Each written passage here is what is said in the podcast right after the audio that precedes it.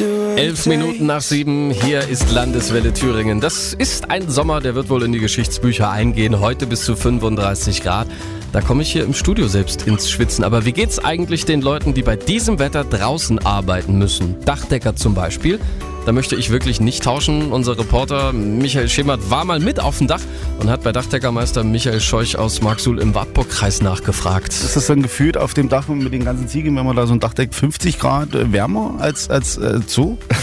Das, äh, gefühlt sind es manchmal nicht nur 50 Grad wärmer. Also äh, wenn man eine schwarze Ziegel in die Hand nimmt, die den ganzen Tag in der Sonne lag, das ist schon, da kann man schon Handschuhe anziehen, sonst gibt es kleine Brandblasen an den Fingern. So heißt es das dann schon, was muss man sich das vorstellen? Ja? Ja, Das ist teilweise wie eine Motorhaube beim Auto. Autsch! An Ziegeln will sich natürlich keiner die Finger verbrennen, aber es ist ja auch körperlich richtig anstrengend, bei der Hitze da stundenlang auf dem Dach zu stehen. Also es ist schon so, bei den extremen Temperaturen ist es schon sehr belastend für die Mitarbeiter. Und äh, ich als Chef stelle dem frei, wann sie früh anfangen. Die können gerne eine Stunde früher beginnen, damit sie dann nachmittags eher Feierabend haben. Denn die acht Stunden da draußen bei der Hitze ist schon sehr belastend. Da denkt der Chef mal mit und das muss er auch, denn er ist natürlich für das Wohl seiner Mitarbeiter bei dieser Affenhitze verantwortlich.